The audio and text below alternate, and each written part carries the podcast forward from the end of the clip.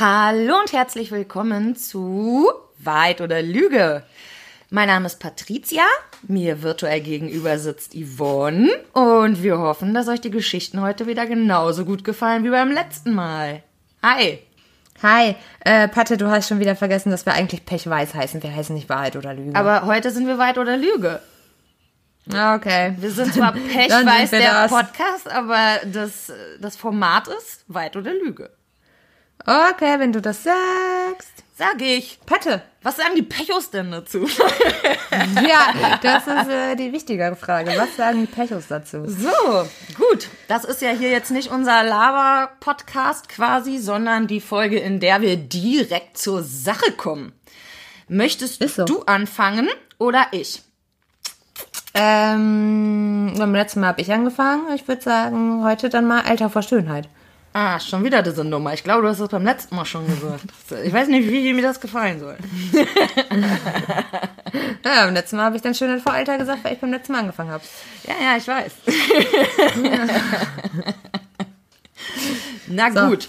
Da kommt jetzt, warte, ich muss die mal eben auseinandernehmen. Ich habe ja wieder zwei Geschichten, so wie immer.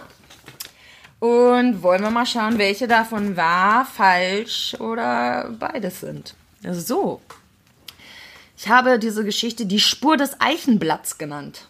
Oh, hat sogar einen Titel. Na, beide haben diesmal einen Titel gekriegt. Am 23.11.1998 entdeckte ein Radfahrer eine tote Frau in einem Graben. Theresa A., im westafrikanischen Togo geboren, verheiratet, Mutter zweier Kinder. Sie war zum Zeitpunkt ihres Todes schwanger. Trotz der Jahreszeit, November, ne, war sie nur mit Leggings, Socken und Pullover bekleidet. Offenbar war sie nicht an Ort und Stelle getötet worden. Die DNA, die Rechtsmediziner unter ihrem Fingernagel gesichert hatten, stammte von Robert F., ihrem Ehemann. Die Polizei fand schnell heraus, dass sie sich von ihrem Mann hatte trennen wollen. Robert, der ebenfalls aus Togo stammt, hatte seine Frau immer wieder betrogen und geschlagen. Einmal so heftig, dass ihr Trommelfell gerissen war. Vier Wochen vor ihrem Tod war sie in ein Frauenhaus geflüchtet. Ein gutes halbes Jahr lang saß Robert F. in Untersuchungshaft. Er kam frei, weil sein Anwalt angab, Robert F. und Theresa hätten sich am Tag ihres Todes versöhnt. Er habe sogar seinen Kopf auf ihren Schoß gelegt und sie hätte ihm darüber gestreichelt. Der Richter hielt es nicht für ausgeschlossen, dass dies die Wahrheit sei. Robert F. lebte wieder in Freiheit, fand eine neue Frau, gründete eine Reinigungsfirma. 2003 stellte er einen Einbürgerungsantrag. Dabei fiel auf, dass ein Verfahren gegen ihn anhängig war. Kriminalhauptkommissar Edward Schweder, der sich nun die Akte vornahm, arbeitete erst seit kurzem beim KK 11, zuständig für Todesdelikte. Er suchte Ermittlungsansätze, Dinge, die übersehen worden waren. Schweder entdeckte zunächst Blut auf dem Pullover von Robert F. Auf einem Foto war es deutlich zu erkennen. Er überprüfte die Kontounterlagen und stellte fest, dass F nach dem Tod seiner Frau größere Beträge nach Togo überwiesen hatte. Als der Prozess im Sommer 2005 vor dem Wuppertaler Landgericht begann, war die wichtigste Spur gerade erst untersucht worden.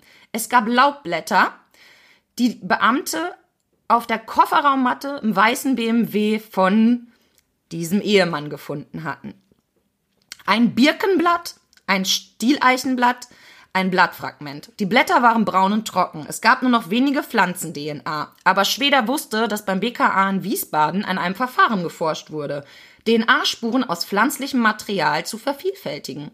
Schweder fuhr die Blätter nach Wiesbaden und begleitete die Biologin in die Niederlande zum Blättersammeln. Sie markierten die Bäume in einer Skizze, versahen sie mit Kürzeln G1, G2 und so weiter. Robert F. hatte angegeben, er sei nie in diesem Wald bei Venlo gewesen. Aber dann kam Schweders, Schweders Anruf. Das Stieleichenblatt der Spur 102 stammt von dem Baum mit der Markierung S10. Es steht zweieinhalb Meter von dem Fundort der Leiche entfernt, an der Robert ja nie war. Eine unter 2,4 Millionen Stieleicheln hat diese DNA, sagte der BKA-Experte. Die Wahrscheinlichkeit, oh, die Wahrscheinlichkeit beziffert er mit 99,999 Prozent. Am 23. November 98 nach 1 Uhr in der Nacht passierte ein weißer BMW aus Richtung Wuppertal kommend auf der A67 die deutsch-niederländische Grenze. Im Kofferraum lag eingewickelt in eine Decke die Leiche der Frau. Sie war erdrosselt worden mit einem seilartigen Strangulationswerkzeug. So stellte später der Rechtsmediziner fest. Der Täter hatte so fest zugezogen, dass beide Oberhörner am Kehlkopf gebrochen waren.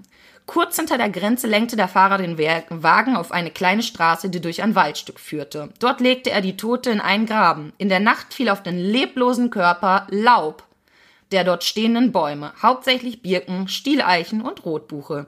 Es war weltweit das erste Mal in einem Strafverfahren, dass die DNA einer Pflanze einen Täter überführte.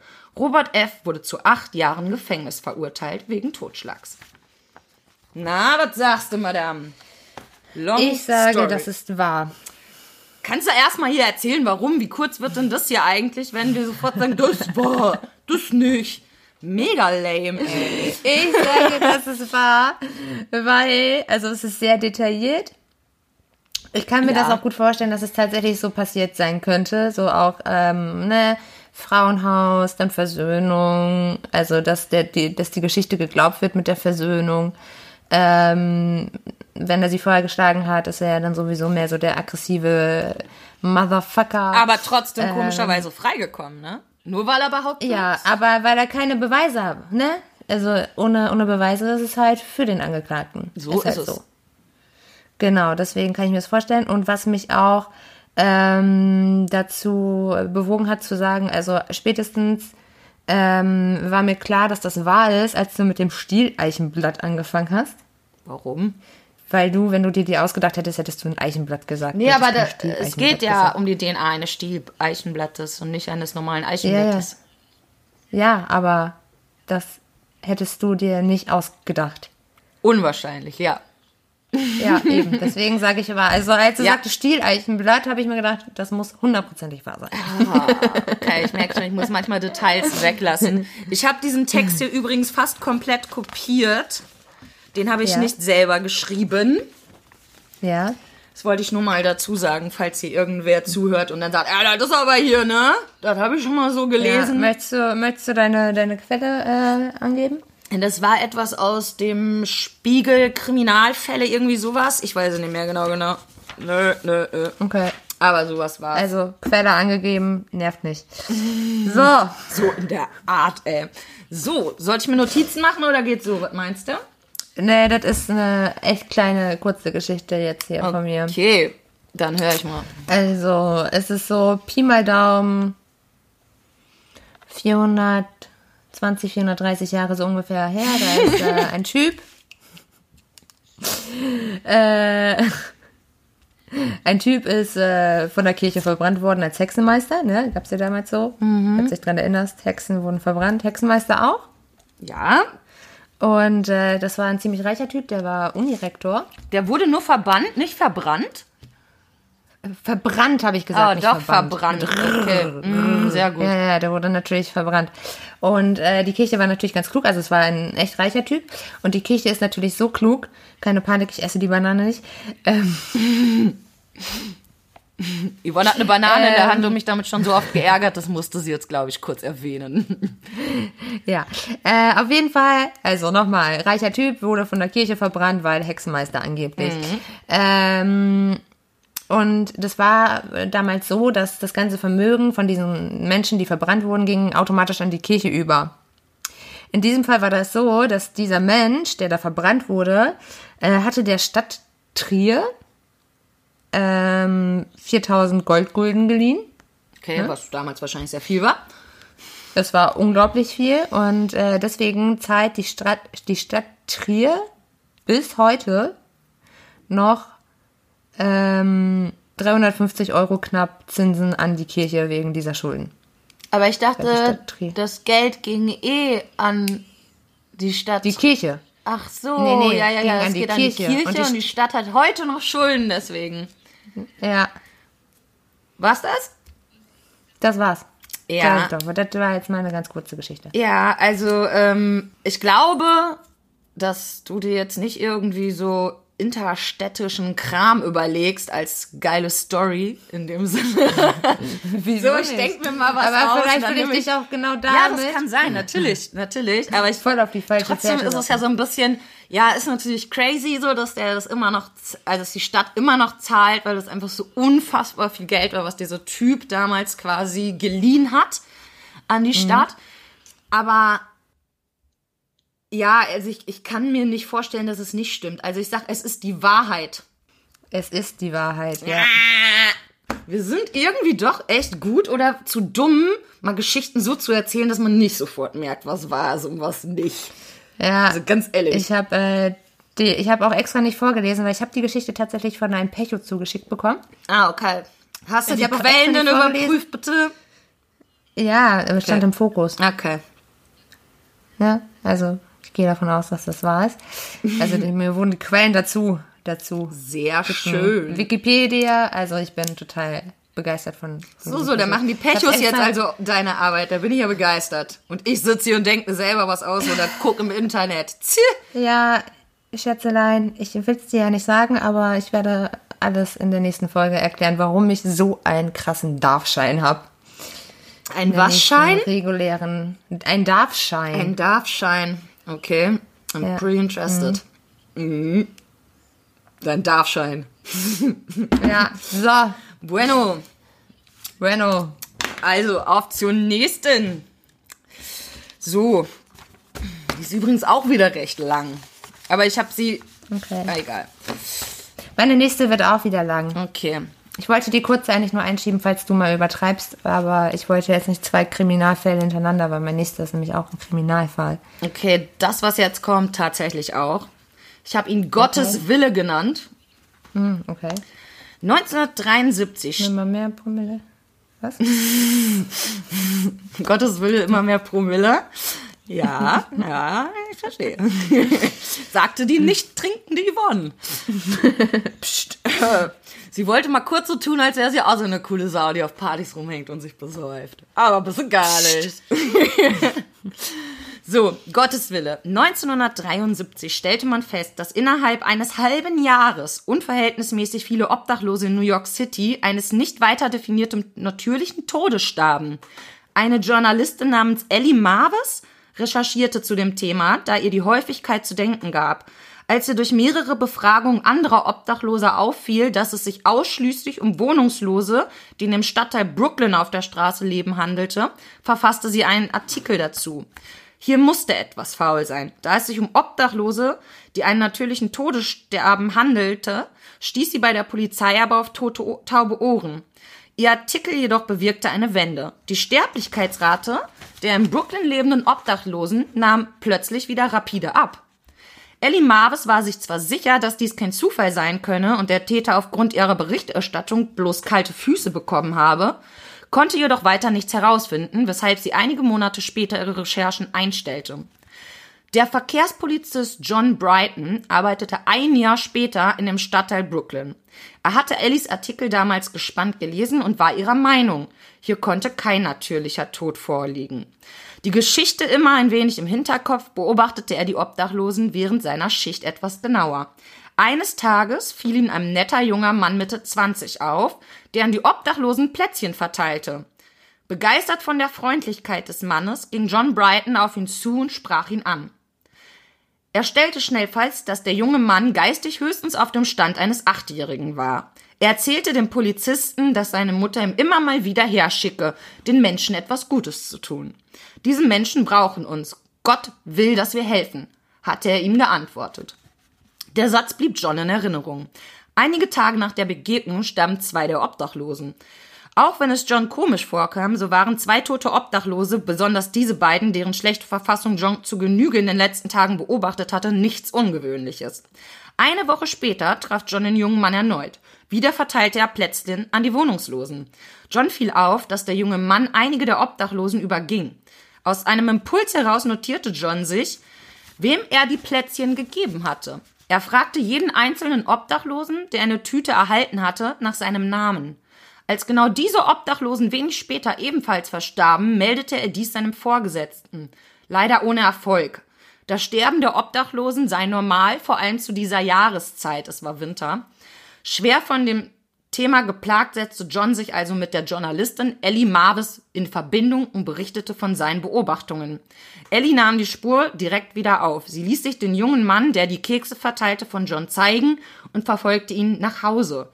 Vorerst fiel ihr nichts Merkwürdiges auf. Seine Mutter war eine Frau um die 50 Jahre, die sich den Beobachtungen von Ellie Marvis zufolge rührend um ihren geistig behinderten Sohn kümmerte. Ellie fand auch heraus, dass sie sogar bei der Suppenküche aushalf, weshalb sie den Gedanken verwarf, dass das Obdachlosensterben etwas mit den beiden zu tun haben könne. Sie bat den Polizisten John allerdings, sich zu melden, falls er wieder etwas Auffälliges beobachtete. Wieder kam der junge Mann mit den Plätzchen und verteilte sie an die Obdachlosen. Diesmal fragte John ihn jedoch, warum er nicht allen Obdachlosen Plätzchen gäbe. Die Antwort? Seine Mutter fände es wichtig, dass die, die sich sehr schlecht fühlen, welche bekommen. Gott habe ihr gesagt, sie solle ihnen helfen. John teilte seine Erkenntnisse mit Ellie, der Journalistin, die sich wieder an die Mutter des jungen Mannes heftete. Zum Glück. Denn nach einigen Tagen intensiver Recherche und dem Durchwühlen des Mülls stellte Ellie fest, dass die Dame des Hauses unbeschriftete kleine Fläschchen entsorgt hatte. Sie ließ den restlichen Inhalt prüfen. Die Rückstände enthielten eindeutig Gift. Mit einem Fotoapparat und den bereits gesammelten Beweisen setzte Ellie oh, setzte Ellie sich jeden Abend an das Küchenfenster und beobachtete die Frau. Ein paar Tage zogen ins Land, als Ellie Zeuge davon wurde, wie die Dame, als sie Plätzchen backte, die gleichen kleinen Fäschchen hervorzog und in den Teig rührte. Sie schoss ein Foto und schrieb am nächsten Tag einen Artikel. Endlich wurde auch die Polizei aufmerksam, denn wieder gab es in Brooklyn unverhältnismäßig viele tote Obdachlose. Die Polizei schaffte es Wochen und einige Tage später, die Frau zu überführen. Sie rechtfertigte sich damit, Gottes Werk ausgeführt zu haben. Sie hätte nicht dabei zusehen dürfen und können, wie diese Leute qualvoll verenden. Das hätten sie nicht verdient. Sie haben ihrem Sohn ausdrücklich gesagt, er solle nur den besonders Schwachen die Kekse geben. Und überhaupt habe sie doch bloß Gottes Willen ausgeführt. Bam! Also es gibt ja wirklich so Gestörte, ne? Es gibt ja auch ganz viele Serienmörder, die ähm, besonders solche Obdachlosen äh, aus eben dem Grund töten. Ja. Ähm, das ist ja auch oft sehr schwer, weil da keiner genau hinguckt. Ganz Wenn genau. Obdachlose verschwinden, verschwinden Obdachlose. Mhm. Ähm, ich glaube aber trotzdem, dass du dir die Geschichte ausgedacht hast. Weil? Weil ähm, ich glaube, also erstmal klingt es sehr nach dir. Wie das klingt nach mir. Hä? Das klingt nach einer Geschichte, die du dir ausdenken würdest. Und ähm, ich finde das auch merkwürdig, dass der Polizist, wenn er doch diesen Verdacht hatte, äh, dass es irgendwas mit den Keksen zu tun haben könnte, dass er nicht auch einfach irgendwie die Kekse hat untersuchen lassen, ob da irgendwas drin ist. Und es ist ja sehr schwer, Gift. Er ist Verkehrspolizist gewesen, das ist schon klar, oder? Ja, und? Kann ja nicht einfach sagen, mein Chef findet das jetzt nicht okay, aber ich bring trotzdem was ins Labor. Hä? Das ist ein Verkehrsbulle, kein Kommissar ja, oder so. aber ja, aber man hat da ja trotzdem irgendwelche Connections. Man kennt doch immer jemanden, der jemanden kennt. Würde ich jetzt mal das sagen. weiß ich nicht. Und ähm, dann ist auch die Frage, wenn der Junge so geistig behindert ist, wonach kann er denn tatsächlich beurteilen, ob die wirklich sehr schwach sind? Finde Keine ich ein Ahnung. bisschen schwierig. Ja, ne, das ist halt einfach so die Frage, die ich mir stelle. Naja, aber er ist ja auf dem Und- Alter, in dem Alter, was war das? Warte, ich schau mal kurz nach. Im Alter von acht, also da kann, also ein achtjähriges Kind kann schon unterscheiden, ob es jemand richtig beschissen geht oder nicht. Naja, Obdachlosen geht's ja meistens eh nicht so gut. Naja, aber manche sehen was besser zurecht aus und manche nicht so, ne? Ja, Da okay. hätte ich durchaus ein paar Naja. Beispiele hier in Köln. ne? Aber mich Äh, ich interessiert gerade viel mehr, warum du glaubst, das ist eine Geschichte, die ich so erfinden würde. Das finde ich sehr interessant. Weil an Ja, was weiß ich denn nicht. willst du das festmachen? Das will ich jetzt wissen. So, weiß ich nicht, das ist so, so das, das würdest du schreiben. So spannend mit so einer Psychobraut und so, das würdest du, glaube ich, schreiben. Äh, keine Ahnung, ich habe das einfach so im Gefühl. Ich habe einfach so eine Intuition. Genau, und dann, ach so, ähm, also ich weiß das selber nicht, ob bei jedem Toten, ja, kann ich mir gut vorstellen, dass eine Autopsie gemacht wird. Aber es ist ja sehr schwer, Gift dann nicht nachzuweisen und dann zu sagen, das ist natürlicher Tod. Ich glaube, du weißt nicht, wie, wann Autopsien gemacht werden. Ne, weiß ich auch nicht. Weil die Keine werden, Ahnung. wenn Obdachlose sterben, nicht einfach gemacht. Da- wird dann geguckt, ja, muss ja natürlicher Tod so, sein, der ja. ist ja schon so und so zurecht. Völlig Latte. Da wird geguckt, ob äußerlich was ist. Ja, aber bei der, bei der Menge an Toten würde dann ja vielleicht mal jemand Ja, die haben ja nicht darauf, aber die haben ja gar nicht gewusst, dass die alle aus Brooklyn sind, weil die haben ja keinen Wohnsitz. Das sind ja im Grunde einfach nur Ja, tote okay. Obdachlose. Das hat ja nur diese mir scheißegal, ich sag, es ist gelogen. Es ist sag, es ist gelogen. Es ist eine meiner äh, Geschichten, die ich mir tatsächlich für ein Buch mal irgendwann aufgeschrieben und notiert habe und nie benutzt habe. Ich wusste es so genau. Eventuell werde ich das noch mal irgendwann tun. Für diejenigen, die das jetzt hier schon gehört haben, ist ein bisschen öde, aber wer hört uns schon zu? Machen wir uns nichts vor. Ist auch Oder so. wer würde schon meine Bücher kaufen? Machen wir uns auch da nichts vor. Ich, ich würde es tun. So, my dear. So, Dann bin ich, Ich bin gespannt meiner auf deine nächste. also, da ist ein Mann. Nennen wir ihn Otto. Der Otto. Warum haben deine Leute eigentlich immer so komische Namen? Die sind immer ganz schön deutsch. Der, Okay, der Otto. ja, der hat, ja, äh, der hat eine Frau, die nennen wir Cordula. So, die Cordula hatte aber nicht geheiratet, weil er so super, super in Love mit Cordula war, sondern tatsächlich, weil Cordula ziemlich viel Asche hatte. Aber Cordula ist gar nicht so doof. Cordula hat einen Ehevertrag gemacht. Und zwar kriegt er das Geld nur, wenn sie entweder. Ach so, ähm, genau, wenn die sich scheiden lassen, kriegt er nur Unterhalt von ihr oder halt Geld, falls sie ihn betrogen hat oder sie sonst irgendwie der Hauptgrund für die Scheidung ist oder sie sich scheiden lassen möchte. Also er kriegt nur was von der Asche, wenn ähm, ne, sie halt da irgendwie. Hm, Wenn sie dran schuld ist. ist. genau. Genau. Äh, der Otto, der hatte aber schon ganz lange eine Affäre und wenn das rausgekommen wäre, Hätte er nichts gekriegt, äh, schätze ich mal. hätte er nichts gekriegt, das ist richtig. Aber er wollte ja trotzdem die Kohle haben, aber der konnte Cordula auch einfach nach ein paar Jahren nicht mehr ertragen. War die so kacke, die So, dann Cordula? hat er. Naja, war jetzt halt, war halt eine Cordula. Und Wie alt ähm, sind diese Cordulas? ich kenne keine persönlich, aber es war Ikonisch. auf jeden Fall keine, keine Liebe im Spiel. So, dann hat äh, Robert, äh, nee, Robert war das gar nicht, es war Otto, hat sich gedacht, wie schaffe ich das, die Alte loszuwerden, ohne dass ich dafür der Grund bin und dass ich trotzdem noch Kohle kriege. Und dann hat er sich überlegt, es geht nämlich auch um Gift, dass er sich immer selber mit ganz, ganz kleinen Dosen vergiftet hat. Aber nicht so, dass es für ihn gefährlich ist, sondern nur halt, dass der halt so ein paar Symptome hat. Ist dann damit auch immer zum Arzt und so. Und äh, hat sich damals mit äh, Haushaltsreiniger ver, äh, Vergiftet. vergiftet. Also auf jeden Fall Sachen, wo auch ihre Fingerabdrücke drauf waren. So, dann war er irgendwann im Krankenhaus und dann kam halt raus, okay, da ist Gift mit im Spiel. Dann ähm, ja, ist die Polizei zu denen nach Hause, hat natürlich die Sachen gefunden, ne, Gerichtsverhandlung, Cordula im Knast. So, That's the story. ne, wegen versuchten, wegen versuchten Mord. Das kam dann aber raus, weil Otto danach richtig, richtig, richtig krasse Party gefeiert hat und voll besoffen das einem Kumpel erzählt hat und der konnte das nicht mit seinem Gewissen vereinbaren und hat das dann, ähm, ja, halt der Polizei mitgeteilt.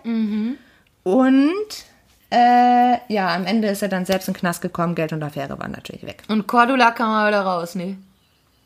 Ja, ja, klar.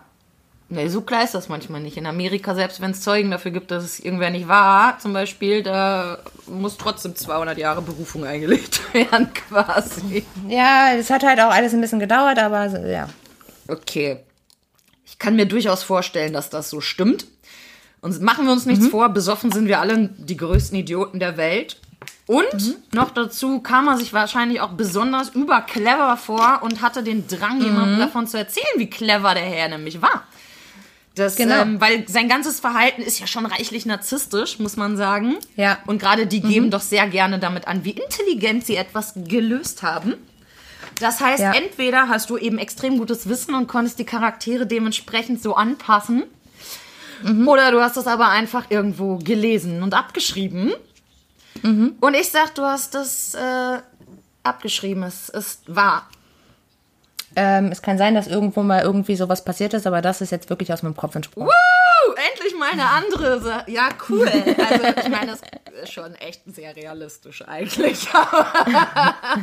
also wahrscheinlich, wenn man es jetzt googeln würde, wäre etwas in der Art passiert. genau, aber das Vor allem der Part mit dem Ausplaudern, glaube ich, so besoffen dann. Ja. Ich glaube, das ist so, das ist tatsächlich, bis du das gesagt hast, hab ich gedacht, nee, ist erfunden. Aber der Part war es, mhm. wo ich dann dachte, ja, okay, das klingt sowas von logisch, dass ein Mensch das tut wenn er da wieder eingerissen hat, so und dann auch noch so ein Typ. Ja, cool. Hast du dir das auch wieder ja. von einem Pecho schicken lassen oder selber ausgedacht? Nee, das habe ich mir selber ausgedacht. Gefällt mir gut, Madame. Gefällt mir gut. Danke. Mhm. Danke. Hätte man mal einen Thriller, einen kurzen zumindest draus machen können, glaube ich. Hätte man ja, machen können, ja. Ist cool. Guck mal, ich schenke ich schenk dir diese Idee. Nee, die, nee, nee, ich habe ja so, selber noch so viele hier rumliegen, die müssen wir ja okay. erstmal. Aber du könntest sie. Ich habe mir überlegt, ich mache das ab jetzt so. Ich werde die alle speichern, die wir hier. Und dann gucken, ob man davon irgendwann welche vielleicht sogar mixt und ein Buch darüber macht. Vielleicht bewahrst Boah, du dir deine zusammen machen. Oh ja, oder das sogar. Das wäre der Oberhammer. Bewahr dir so. deine auf jeden Fall auch mal auf. So, liebe Pechos, das war's mit Wahrheit oder Lüge. Ich mhm. hoffe, es hat euch gefallen. Hauen Sie rein. Auch wenn's. Auch ja. wenn was? Tschüss. Auch wenn scheißegal ist. Tschüss.